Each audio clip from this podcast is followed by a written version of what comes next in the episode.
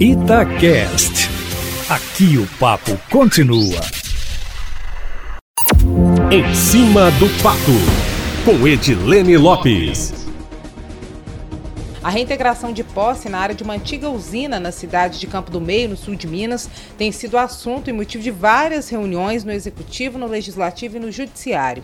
O terreno, Eustáquio, começou a ser ocupado pelo MST há mais de 20 anos, segundo o próprio Movimento Sem Terra, e hoje cerca de 450 famílias vivem no local. O cumprimento da reintegração de posse, determinada pelo Judiciário, a retirada de famílias, começou no início da semana e, apesar dos pedidos do Estado e de movimentos sociais e parlamentares para que a desocupação não fosse feita durante a pandemia, a ação foi iniciada. Segundo o MST, os integrantes do Movimento Sem Terra não vão deixar o local e já houve conflitos e até um incêndio durante essa tensão.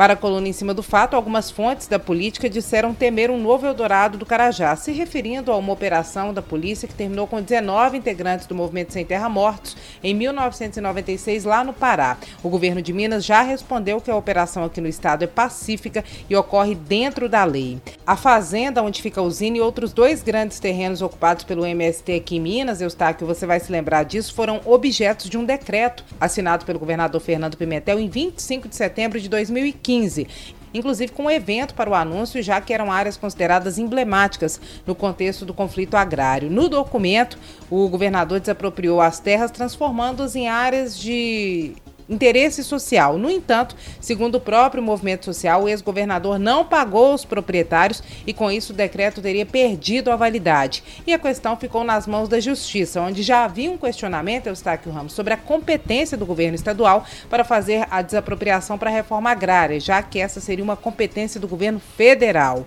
O Tribunal de Justiça, Eustáquio, ainda no governo passado, já havia suspendido liminarmente o decreto com essa alegação de que a reforma agrária não poderia ser feita feita pelo governo do estado. Agora, neste momento, os deputados estaduais Beatriz Cerqueira e André Quintão do PT e o também petista deputado federal Rogério Correia estão na área do conflito. Eles pedem que o governador retire a PM do local e suspenda a reintegração. O governo respondeu que não tem autonomia para suspensão, já que a competência é do judiciário e que a polícia dá suporte ao oficial de justiça porque é o que está previsto na lei.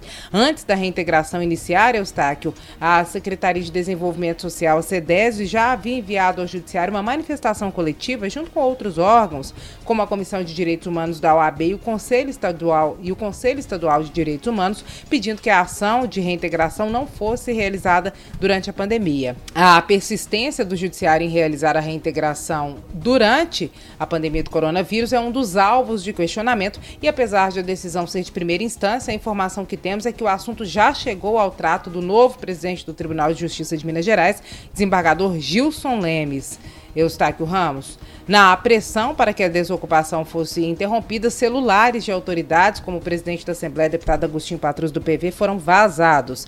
Não se sabe até agora por quem. E receberam centenas e centenas de mensagens. Circula a informação de que até o celular do governador Romeu Zema foi viralizado, mas a assessoria de comunicação, por enquanto, não confirma. Eustáquio. É isso, Eustáquio. No final de semana eu tô de plantão. Mas na segunda-feira que vem eu volto aqui no plantão, sempre em primeira mão e em cima do fato.